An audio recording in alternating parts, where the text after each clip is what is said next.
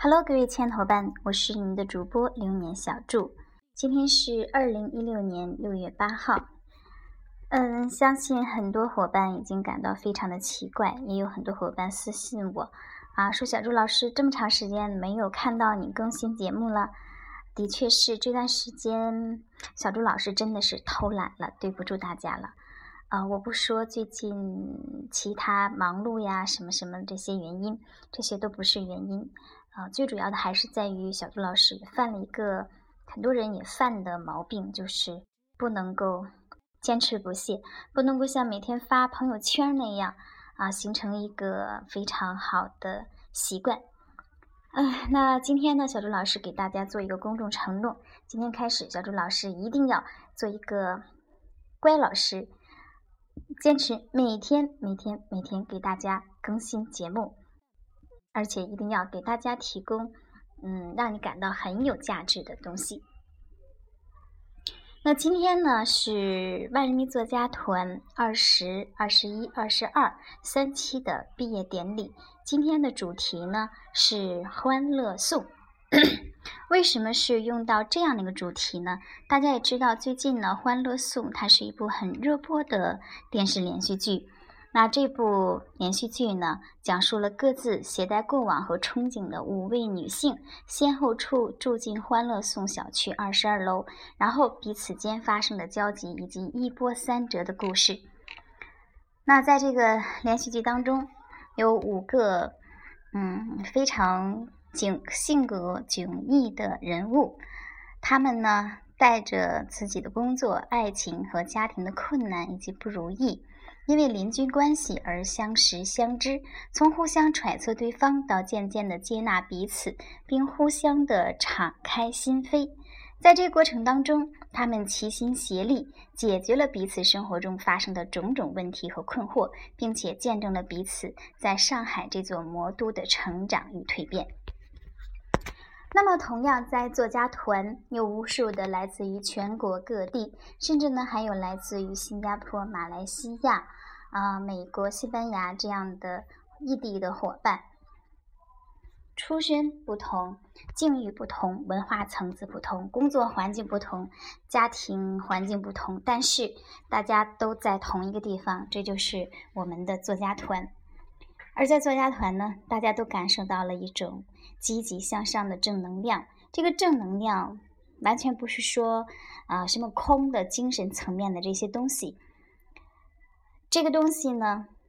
只能是说，啊，满足我们的某一层心理需要。更主要的是，有大家被一个 纽带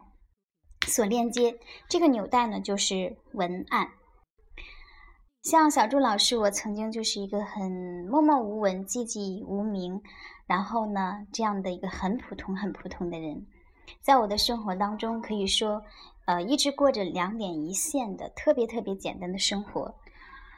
啊，接触微商以来，创办万人迷作家团以来，到现在一年多的时间当中，嗯，如果是用天翻地覆这四个字来形容我生活的改变，完全是不为过的。那么，对于文案来讲，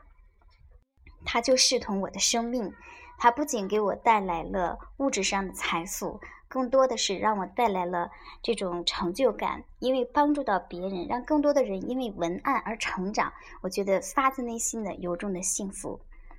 那么文案可以改变我，可以给我带来很多的东西，我也相信它也一定可以给你带来你想要的东西。因此呢，也有更多的志同道合的伙伴。不仅仅是在作家团学习，我慢慢的也成了非常好的在一起打拼事业的这样的合作关系。那在这样的一个过程当中，无数的伙伴慢慢的找到自己的人生定位，慢慢的像我一样把文案视作自己的生命，至少把文案看作是让自己生活改变的一个非常强大的有力的武器和工具。因此呢，作家团一直在坚持这样的一个传统，就是每一期的学习课程结束之后，我们都会嗯组织这样的一个公开的免费的毕业典礼，然后呢会邀请到外边的伙伴来进来参加。这里边主要的目的，嗯，就是让我们的伙伴们能够有这样的一个平台去展示自己，去见证自己通过连续二十一节课的学习，在文案方面所取得的这些成绩。同时呢，我们的作家团有很多很多在卖产品、经营产品的这样的伙伴，啊，这样的微商。那么，通过这样的一个平台，通过这样的一次毕业典礼，嗯，采用我们的文案当中的方法，比如说产品价值塑造的五大方法，像这个描述法啊、对比法、算术法、级别法，嗯，来进行这样的一个对自己产品的塑造。这样呢，就是给更多的人提供更多的机会。也正是因为这样，我们的作家团呢，真正的能够具有这种。嗯，完全的向心的核心力量。